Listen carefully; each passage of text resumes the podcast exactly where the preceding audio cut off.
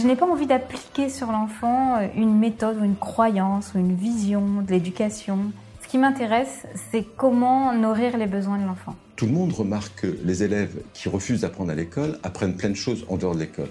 Pour moi, c'est vraiment une attitude de l'adulte, un regard vis-à-vis de l'enfance qui change. Pour moi, l'école de la vie, c'est l'école des rêves, c'est l'école qui permet de réaliser ses rêves. Bienvenue sur le podcast Innovation en éducation. Je m'appelle Julien Perron, je suis à l'initiative du Festival pour l'école de la vie et du Congrès Innovation en éducation à Paris et à Montpellier. Voilà maintenant plus de 8 ans que je mets beaucoup d'énergie autour de l'éducation, convaincu que tout part de là. À travers ce podcast, vous allez découvrir de nombreux professionnels qui se mobilisent pour accompagner les parents, les enfants et les enseignants. Je vous souhaite un merveilleux voyage sur la route de l'éducation positive. Aujourd'hui, j'ai le plaisir de recevoir le docteur Catherine Guéguin. Catherine est pédiatre formée en autonomie et en communication non violente. Spécialiste de l'enfance, elle a travaillé plusieurs années en crèche et a enseigné l'aptonomie. Elle anime également des groupes de travail pour les médecins, psychologues, éducateurs, sages-femmes et de nombreux professionnels de l'enfance sur l'aide et le soutien à apporter aux parents. Catherine Guéguin est également l'auteur de nombreux essais sur l'éducation et les neurosciences. Elle exerce actuellement à l'Institut franco-britannique à Levallois-Perret. Je vous souhaite une belle écoute.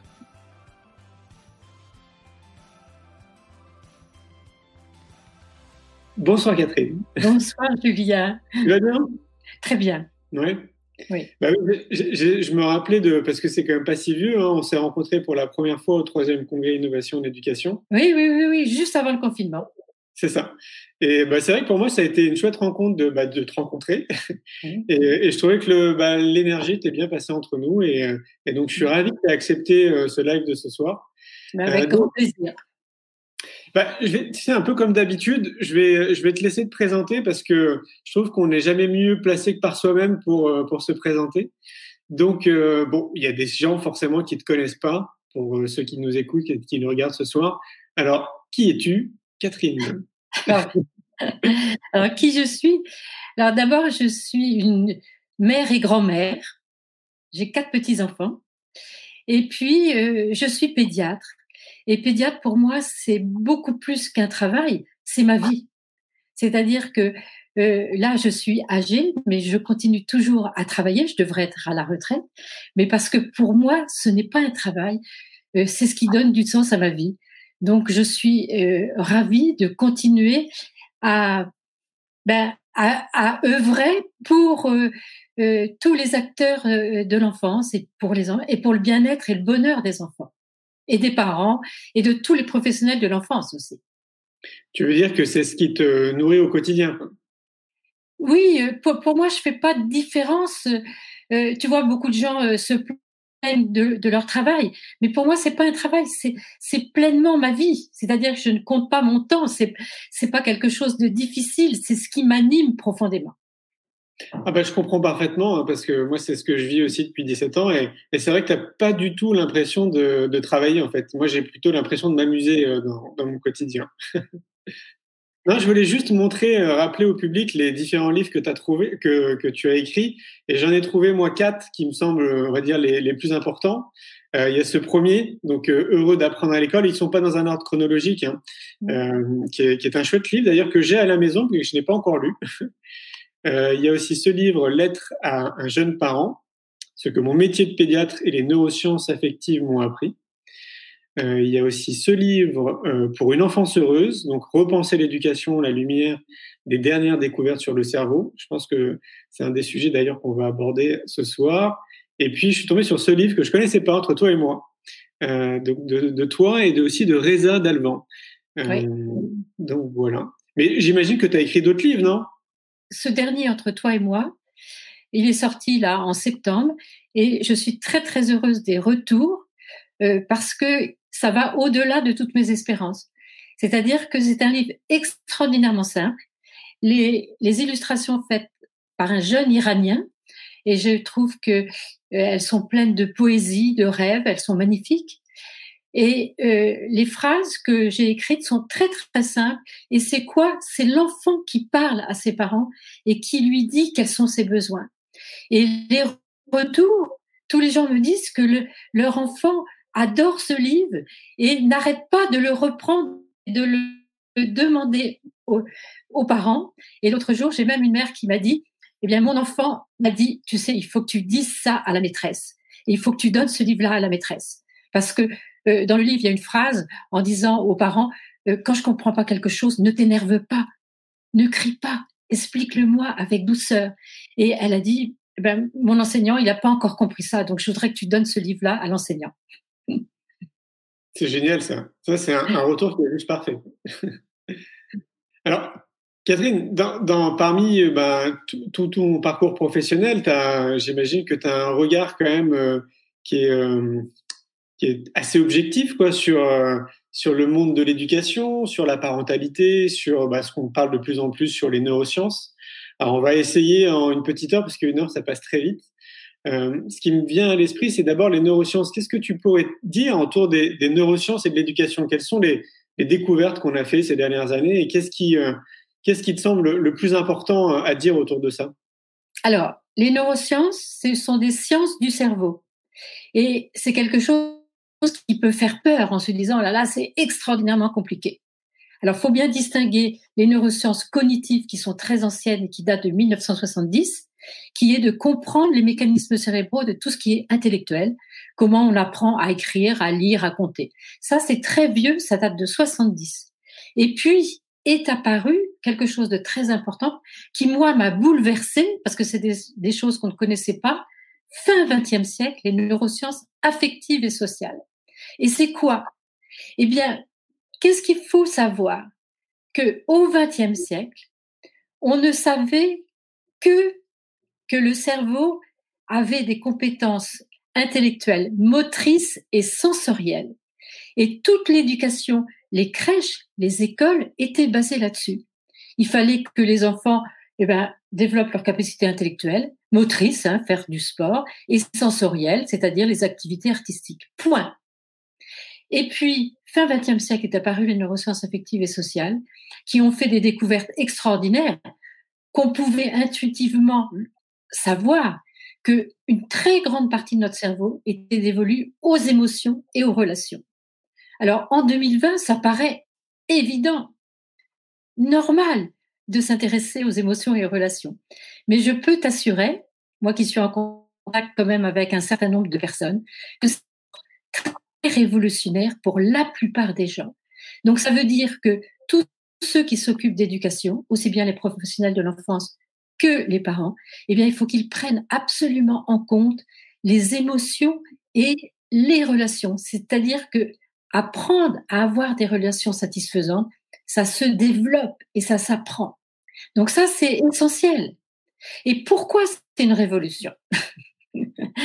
Parce que depuis des millénaires sur toute la planète, dans toutes les cultures, toutes les religions, les adultes ont cru qu'il fallait élever les enfants en les humiliant verbalement et physiquement. Je, ne leur en veux pas du tout parce qu'ils pensent que c'est comme ça que l'enfant va bien se comporter et bien travailler à l'école. Moi, je me suis beaucoup, beaucoup posé de questions en me disant, mais pourquoi les adultes ont fait ça depuis des millénaires? Pourquoi ils ont humilié les enfants verbalement et physiquement? Eh bien, moi, je me suis dit, moi, ce sont les neurosciences affectives qui m'ont éclairé, parce qu'ils nous disent que l'enfant petit ne sait absolument pas faire face à ses émotions.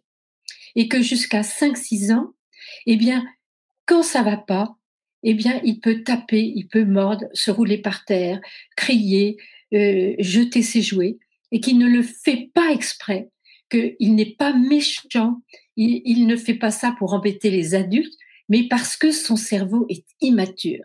Et moi, je pense que les adultes se sont dit, bah, les enfants, ce sont des animaux sauvages qu'il faut dresser. Et donc, jusqu'à présent, l'éducation était un dressage, aussi bien dans les familles que dans les, institutions, à, l'école. Et donc maintenant, il faut qu'on passe du dressage à une vraie éducation qui élève l'enfant. Et ça, pour moi, c'est essentiel. Bah oui, c'est très clairement, euh, j'allais un peu ce qui nous manque, mais en même temps, euh, de mon angle d'observation, j'ai vraiment le sentiment qu'il y a de plus en plus de, d'enseignants, de professionnels de l'éducation qui vont dans ce sens-là. Alors moi, je trouve ça extraordinaire hein, parce que euh, les émotions commencent à entrer dans l'école. Je dis bien et dans les crèches. Je dis bien commence parce que euh, là, j'entends beaucoup beaucoup de gens qui qui résistent à ça, hein, euh, qui trouvent que on est des bisounours. Euh, qu'on fait n'importe quoi, qu'on est laxiste, alors que ça n'a rien à voir avec ça. C'est pas du tout, du tout du laxisme. C'est-à-dire que l'adulte doit toujours être un vrai adulte, mais il doit transmettre des valeurs, il doit poser un cadre, il doit savoir dire non, bien entendu. Donc c'est vraiment une éducation, mais il le fait avec bienveillance, c'est-à-dire sans humilier verbalement et physiquement l'enfant. Et ça, je peux t'assurer que ce n'est pas du tout encore euh, répandu dans le monde entier. Il y a, il y a un énorme, énorme travail à faire, je peux t'assurer. Je fais partie d'associations qui s'occupent de violences éducatives et je peux t'assurer que sur ce site, tous les jours, tous les jours, euh, ben, les, personnes relatent des violences éducatives, même en France, tous les jours, tous les jours, tous les jours. Donc, euh, oui, c'est en chemin, ça progresse très, très vite, oui, oui, oui, et je suis très confiante, mais il y a encore un immense, immense travail à faire. C'est ce qu'on appelle la violence éducative ordinaire, ce dont tu parles? Oui, la violence éducative ordinaire. Euh, c'est moi, encore une fois, je n'en veux pas du tout, du tout aux adultes. Ils le font en croyant bien faire parce que eux, ils ont été élevés comme ça. Il faut pas se mettre de pression. Ce n'est pas avec un coup de baguette magique que on va pouvoir changer totalement de façon d'être. Euh, c'est d'abord prendre soin de ses propres émotions, comprendre pourquoi on a été comme ça, et puis, quand on n'y arrive pas, parce que c'est très très complexe l'éducation, c'est une des choses les plus difficiles au monde, eh bien, il faut se faire aider. Pour moi, une des choses qui peut aider le plus, c'est d'en parler et d'oser parler des difficultés de quand on est professionnel de l'enfance, quand on est enseignant, c'est extraordinairement difficile. Il faut pouvoir en parler. Et moi, je, je n'ai pas de dire aux enseignants, mais ayez, réunissez-vous entre vous. Ayez un travail d'équipe vraiment entre vous. Donnez-vous de l'empathie entre vous. C'est absolument indispensable. Si vous ne vous donnez pas d'empathie entre vous, vous ne pouvez pas être empathique ensuite avec les, les élèves. C'est impossible. L'empathie, elle se transmet. Si dans votre salle de classe, vous vivez du stress, et beaucoup d'enseignants vivent du stress dans, leur euh, salle de classe. Ils n'osent pas se parler entre, entre profs. Eh bien, dans ce cas-là, empêche le développement de la molécule de l'empathie. Donc, il faut d'abord, entre profs, entre enseignants, se donner de l'empathie, oser parler de ses émotions, sans culpabilité, oser dire oui, aujourd'hui, je suis stressée. Euh, j'ai peur parce que je vais parler de tel et tel sujet, j'ai peur de la réaction de certains euh, élèves. Il faut oser le dire. Et ça, c'est fondamental. Et dès qu'on ose parler de nos émotions désagréables, tout de suite, ça nous apaise, ça nous calme. Donc, euh, surtout, surtout, moi, j'aimerais que dans chaque école à l'heure actuelle, il y ait tous les matins que les enseignants entre eux se retrouvent fassent une sorte de cercle de parole et parlent de ce qu'ils éprouvent. Ça serait extraordinairement important. Donc je plaide absolument pour ça. Mais c'est même à se demander si on ne devrait pas intégrer euh, un cursus, enfin, je sais pas, une partie dans, le, dans la formation des enseignants. Ah, mais pour moi, c'est totalement indispensable. Dans mon livre Heureux d'apprendre à l'école, et j'ai appris ça parce que je ne le savais pas, dans la plupart des pays développés actuellement, les enseignants ont des formations qui durent longtemps pour développer leurs compétences sociales et émotionnelles, mais des vraies formations. Pour moi, c'est absolument indispensable. Et j'ai une bonne nouvelle à annoncer. Je suis en contact avec un, inspecteur général au niveau de, du ministère euh, de l'Éducation nationale et il m'a dit, là, la semaine dernière, qu'au ministère, il ne revenait pas. Les enseignants demandaient tout le temps, tout le temps, de se former en communication non violente. Et pour moi, la communication non violente, c'est une des meilleures formations pour développer l'empathie et ses compétences sociales et émotionnelles. Pourquoi je dis que c'est la communication non violente, là, une des meilleures formations? D'abord, expérimenter moi-même et que moi-même, il y a eu un avant et un après dans ma vie privée et professionnelle. Et pour moi, ça a été extraordinaire de suivre ces stages-là. Et ensuite, parce que les formateurs qui forment, qui sont dans les stages de communication non violente, ont des années et des années de formation. Donc ça, c'est fondamental, fondamental. Ce sont des formations extraordinairement solides. Donc, il faut faire attention quand on va dans les formations pour développer ses compétences émotionnelles aux formateurs. Hein. Il y a beaucoup, beaucoup à l'heure actuelle, je suis désolée de le dire, hein, parce que c'est un business à l'heure actuelle. Donc, il faut faire très attention. Donc ça, la communication non violente, je peux vous assurer que c'est une formation extrêmement solide et très approfondie. Par contre, ce n'est pas en lisant les livres qu'on sait euh, qu'on est formé. Ce n'est pas en faisant un stage. Changer de façon d'être, c'est un changement en profondeur qui demande des mois, des années, et on n'a jamais, jamais fini de s'améliorer dans nos façons d'être vis-à-vis de nous-mêmes, hein, euh, d'avoir de l'auto-empathie et de l'empathie pour les autres et d'avoir des relations satisfaisantes. Donc c'est un chemin, c'est un chemin de vie. C'est une excellente nouvelle hein, de savoir que le ministère de l'Éducation nationale euh, euh, se rend compte qu'il bah, y a davantage d'enseignants qui veulent se former en communication non violente. Pour moi, c'est vraiment une excellente nouvelle parce que j'ai vraiment le sentiment qu'on part d'assez loin. Il n'y a pas encore si longtemps que ça. Hein. Ça remonte à l'année dernière, je crois, il y a deux ans. J'avais vu une circulaire qui stipulait que la communication non violente pouvait être assimilée à un mouvement sectaire. Complètement. Non, mais c'est une vraie révolution. Et il y a 3-4 ans, l'inspecteur de l'éducation nationale de euh, l'Académie de Créteil, qui est l'académie la plus difficile euh, de France, qui ont commencé leur formation en communication non violence. Et je peux t'assurer qu'à la première, au premier stage, ils ont dit, mais comment ça se fait qu'on ne connaissait pas ça? Et ils en ont redemandé, redemandé, et ils continuent toujours à se former à la communication non violente. Par contre, ils trouvent ça extraordinaire, très intéressant, mais ils voient que ce n'est pas simple de sortir d'habitude. C'est-à-dire que, par exemple, ils disent, mais comment voulez-vous qu'on fasse si on se prive des punitions? Oui, bien sûr. Pour, des enseignants qui ont toujours appris à, donner des punitions quand l'élève n'a pas un comportement inadéquat, eh bien, moi, je leur donne pas de solution, hein, parce que je ne suis pas enseignant.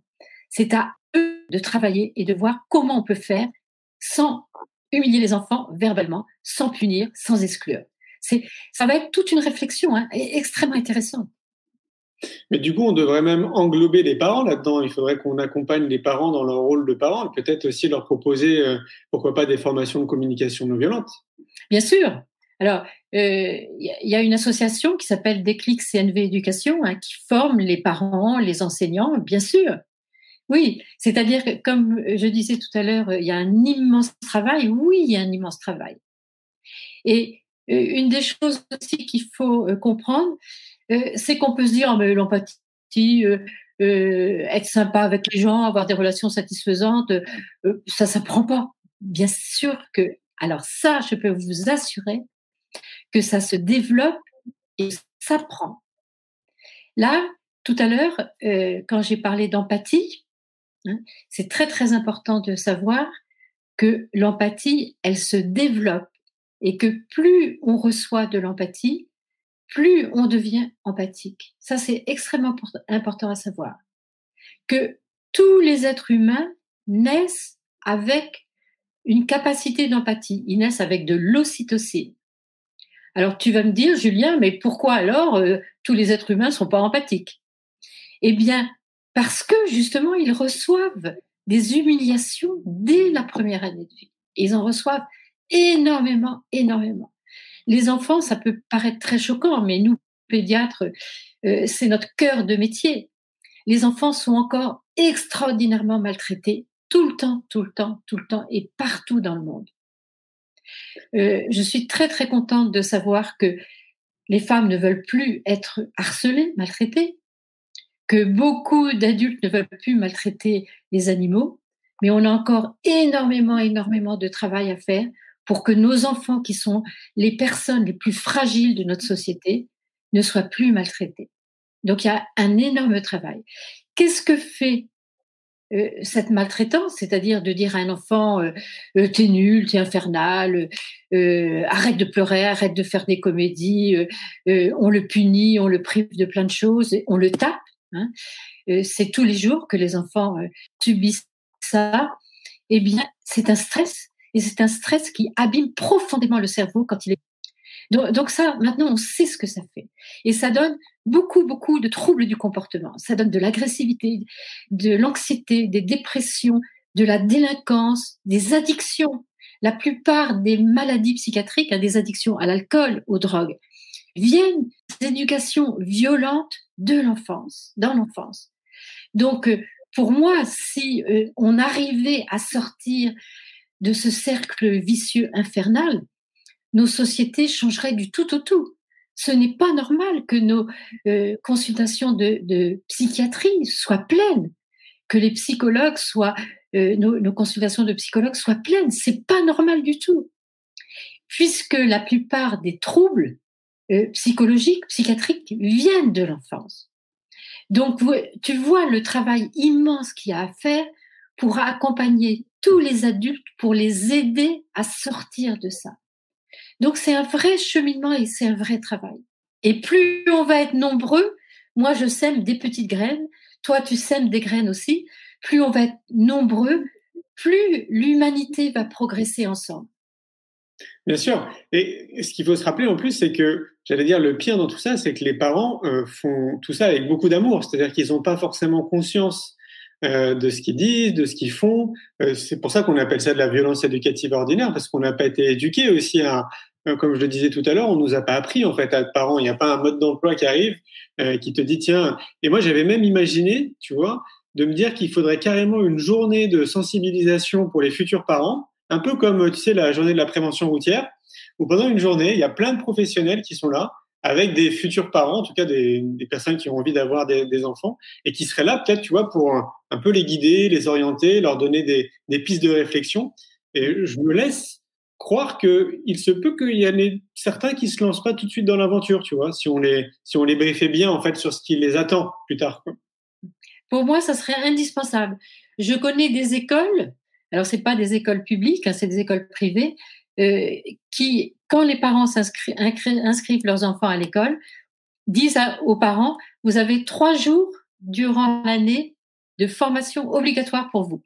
Tu vois, donc donc il y en a qui prennent cette initiative-là. Euh, pour moi, je vais te dire un de mes rêves. Je rêve que dans les écoles, il y ait des gens qui aiment parler aux parents. Alors ça peut être des enseignants qui se consacrent à ça. Bon, et euh, que l'école soit un lieu ouvert et que euh, les enseignants, puisqu'ils connaissent très très bien les enfants, ils connaissent aussi les parents, apprennent aux parents comment faire avec les enfants. Pour moi, ça serait, ça devrait être un lieu éducatif vraiment pour accompagner les parents. Et moi, je peux te dire que les parents ont absolument, absolument besoin d'être accompagnés. C'est indispensable. Pourquoi je dis ça? Au XXe siècle, on ne savait pas ça. Donc, on faisait comme on pensait, le mieux. Même moi, en tant que pédiatre, hein, euh, on est tout le temps, tout le temps sollicité par les parents pour des conseils d'éducation. Je n'étais sûre de rien. Je disais, ben moi, je pense telle ou telle chose, mais j'étais sûre de rien.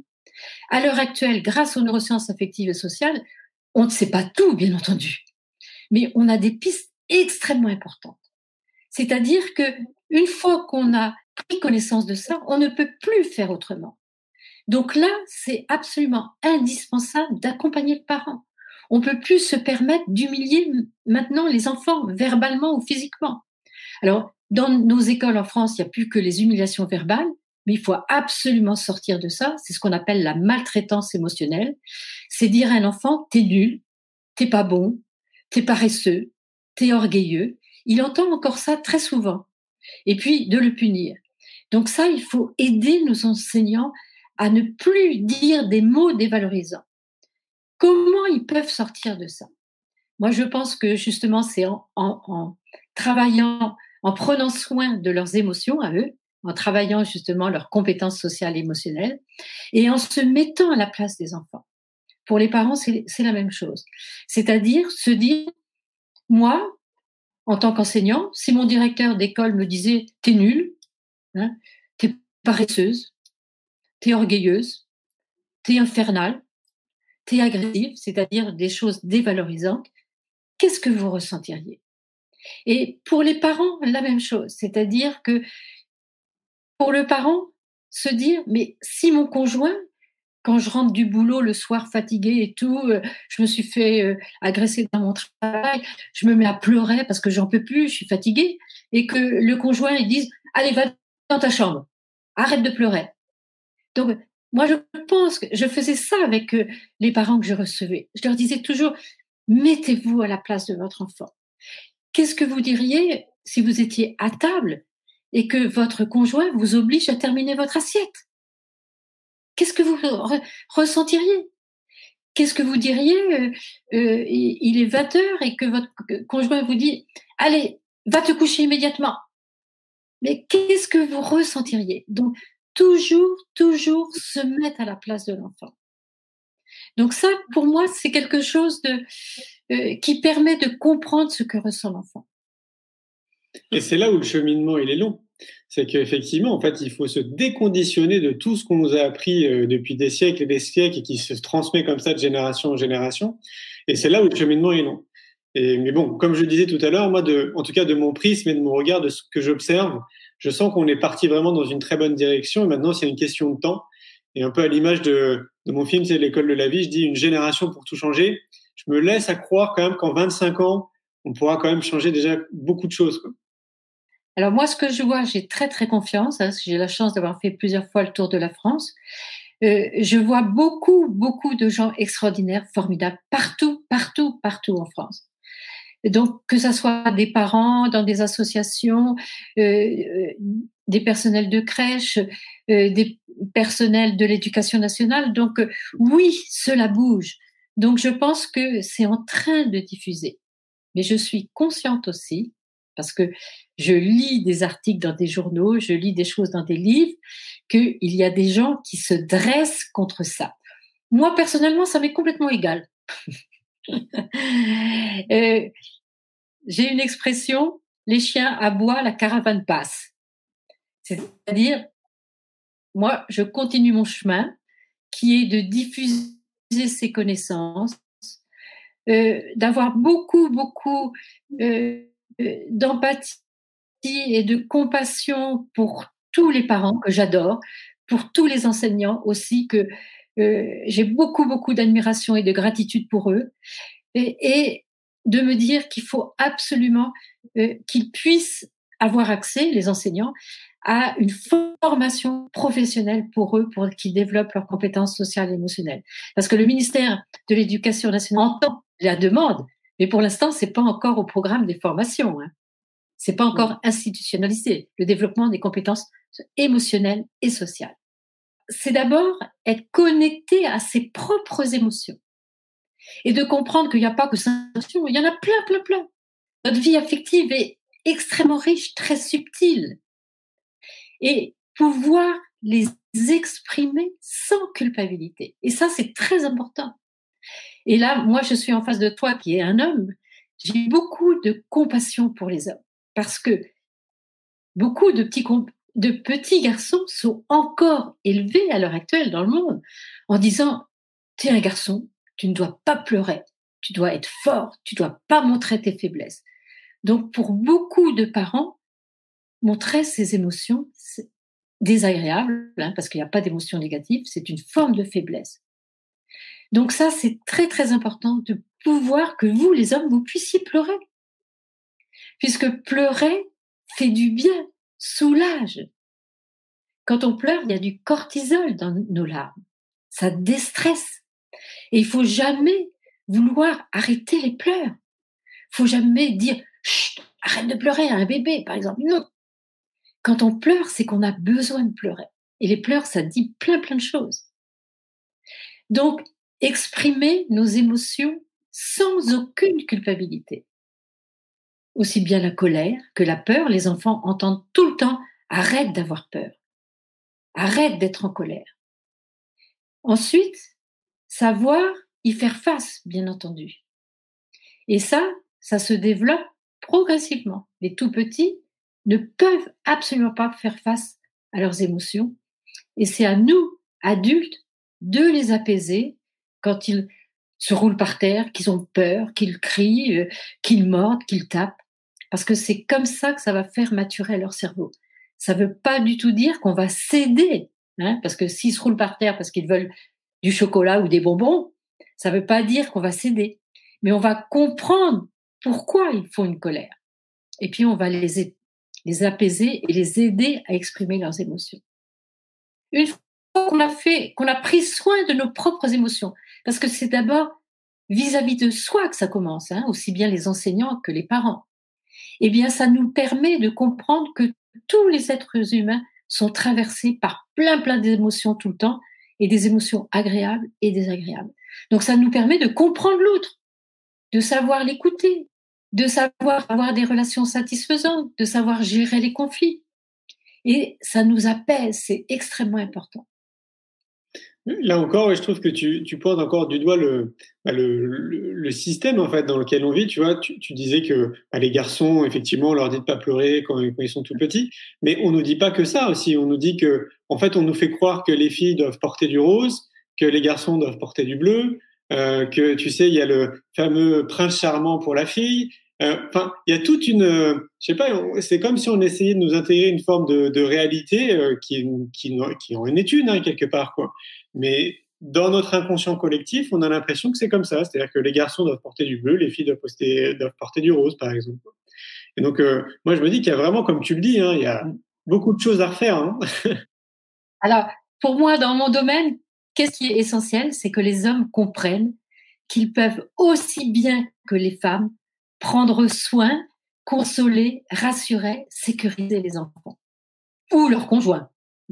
C'est-à-dire que avant euh, euh, ça, le prendre soin, le rassurer, le consoler, euh, c'était dévolu entre guillemets aux femmes. Il faut comprendre que les hommes sont aussi capables de, de materner. Ils ont ces capacités en eux. Et ça, c'est très important de ne pas mettre être enseignant, c'est une des professions les plus difficiles. Il y a 30% de burn-out chez les enseignants. Et en fait, pourquoi? Parce que ce qui est difficile quand on enseigne, c'est les relations avec les élèves. Et quand on a appris à, avoir des relations avec les élèves, eh bien, de temps en temps, on craque. Et ensuite, un message que je voudrais dire aux enseignants. Quand les élèves ont développé leurs propres compétences sociales et émotionnelles, une fois que les enseignants les ont développés, hein, parce que c'est toujours dans ce sens-là. Eh bien, quand les, élèves ont développé leurs compétences sociales et émotionnelles, ils se développent sur tous les plans. Personnel, ils vont bien. Social, il n'y a plus de harcèlement. En France, on se demande comment faire vis-à-vis du harcèlement. Ils savent avoir des relations satisfaisantes. Et au niveau intellectuel. Et pourquoi? Parce que le travail sur les émotions sur l'empathie permet à tout le cerveau de se développer, bien le cerveau affectif que le cerveau intellectuel.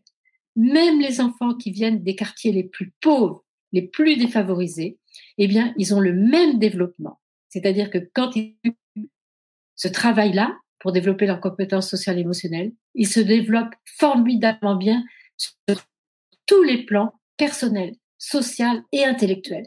Il n'y a pas de fatalité dire que même nos enfants qui viennent des quartiers les plus défavorisés, qui ont subi beaucoup, beaucoup de difficultés, de pauvreté, eh bien, ils peuvent s'en sortir aussi si on développe leurs compétences sociales et émotionnelles. Donc, c'est une piste absolument fondamentale. C'est une découverte du monde entier de ces chercheurs pour qui j'ai une gratitude extrêmement profonde parce que pour moi, je redis, c'est une véritable révolution éducative. Et c'est là où on voit que c'est un cercle vertueux. Hein. C'est-à-dire que c'est ce que c'est ce que je souligne hein, quand je dis en une génération on peut tout changer parce qu'effectivement si on s'occupe des enfants et qu'on s'occupe aussi des enseignants et qu'on s'occupe aussi des parents, bah, je pense qu'on a, on a résolu l'équation. Absolument. On aura un monde beaucoup plus pacifique et, chaleureux. Parce que qu'est-ce qu'il faut savoir que la violence, elle vient de l'enfance.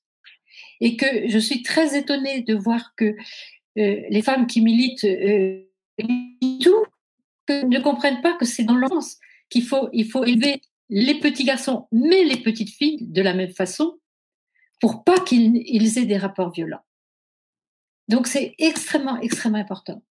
Euh, quand on est adulte, on ne devient pas violent si on a été élevé avec empathie. Hein. C'est une idée que je lis partout, hein, que la violence, on ne sait pas d'où elle vient, la violence. Eh bien, la violence, elle vient de la violence qu'on a subie. On reproduit la violence qu'on a subie. Et ça peut paraître étonnant, mais il y a des recherches là-dessus. Quand on a été élevé avec empathie, sans violence, on ne reproduit pas la violence. On sait avoir des relations satisfaisantes. Donc, tu vois, on, connaît une des racines les plus importantes de la violence dans nos sociétés. Ce qui fait les guerres, ce qui fait le terrorisme, ce qui fait tout ça. Oui, ça vient de l'enfance. Et, d'après ton, regard euh, pro, avec euh, ce recul que tu peux avoir et toutes ces personnes que tu as pu rencontrer euh, dans ton cabinet ou à travers tes activités professionnelles, est-ce que, est-ce que tu vois une évolution justement des parents? Est-ce que les, les parents d'il y a 30 ans sont très différents des parents d'il y a aujourd'hui, j'imagine? Et si oui, de, de quelle manière? Ils sont extrêmement, extrêmement différents et ils sont beaucoup, beaucoup plus stressés. Beaucoup, beaucoup plus. Alors, le, le stress aussi, je pense que les écrans ne sont pas pour rien. C'est-à-dire que les écrans, ça peut être une vraie catastrophe. Euh, j'ai vu, je peux t'assurer, des puéricultrices, dès la sortie de la maternité, le bébé avait dans son berceau un iPad avec des dessins animés. Et quand il revoyait ce bébé-là au bout de trois mois, ce bébé-là, il n'était absolument pas développé. Il y a beaucoup de perturbations dues aux écrans et pour les parents. Donc, euh, j'allais dire, montrer aux, aux enfants qu'il y a une chose importante en dehors des écrans chanter, danser, euh, euh, lire, on est dans la nature, euh, faire du théâtre, faire du sport, apprendre des instruments de musique, enfin, mille choses. Si le parent, dans ses activités de loisirs, n'est que sur Internet et que sur ses écrans, l'enfant imite ses parents. Donc je, je pense que, euh, et je peux t'assurer que je suis allée à l'étranger, en Algérie, au Maroc, au Canada, eh bien je peux t'assurer que tous les professionnels de l'enfance disent la même chose, disent mais comment on pourrait faire pour décrocher les adultes de leurs écrans, pour qu'ils soient, qu'ils aient une vraie relation avec leurs enfants? Ça, c'est une grande question hein, pour les, euh, ce que j'appelle les futurs de l'éducation, hein, parce que effectivement, là, tout tend dans cette direction. Hein, les smartphones, euh, les iPads, euh, tout a l'air d'être plus les années passent et plus on est ultra connecté à, notre smartphone. Et donc, pour moi, c'est effectivement très questionnant. Et je sais pas, je me demande si, si c'est même pas évident en fait, tu vois, de se projeter dans le futur et de se dire un peu comment les choses vont évoluer dans ce sens-là. Euh, moi, je défie quiconque d'avoir des certitudes à ce niveau-là. Moi, ce que je ressens intuitivement, c'est que c'est qu'on va vraiment, euh, ça va se développer de plus en plus. On, on le voit bien, hein, si, on, si, si, tu suis un peu les technologies, tu sens que tout est orienté autour de notre téléphone portable euh, et donc autour des tablettes, etc. Et j'ai, ouais, j'ai, je crains un peu que ça s'intègre un, petit peu trop dans, dans les écoles. Qu'on me comprenne bien, je n'ai rien contre les, les écrans en soi. Euh, c'est une découverte extraordinaire. Moi, je m'en sers. Hein. C'est une richesse extraordinaire. Mais c'est de montrer euh, aux enfants qu'il n'y a pas que ça. Il y a beaucoup de choses. Et, euh, et, donc, du coup, si, justement, tu vois, si je devais te poser cette question, quels seraient, d'après toi, les, les futurs de l'éducation si on devait se faire un live dans 30 ans? Je rêverais que toute éducative soit eu une formation pour développer ses compétences sociales et émotionnelles.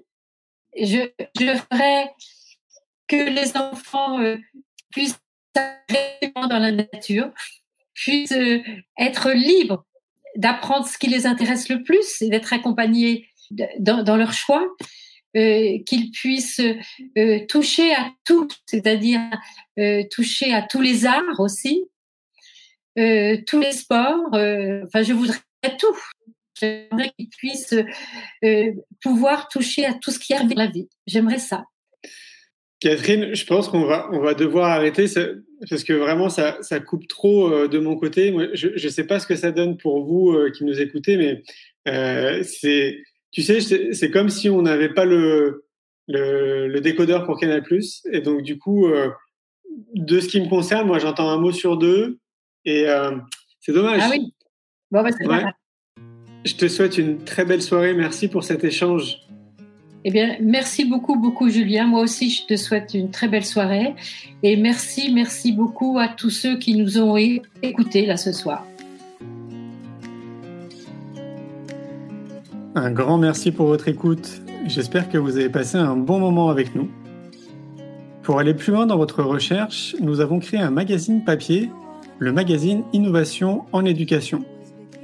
Un magazine que vous retrouverez uniquement sur abonnement, livré tous les deux mois partout dans le monde. Un magazine 100% éco-responsable, 80 pages en moyenne, sans publicité. À travers le Festival pour l'école de la vie ou le Congrès Innovation en éducation, nous rencontrons des milliers de professionnels qui proposent des solutions pour les parents, les enfants et les enseignants. Ce magazine se veut être un pont avec le podcast, nos événements et les films que j'ai réalisés. On se retrouve maintenant la semaine prochaine et entre-temps, je vous souhaite une très belle route.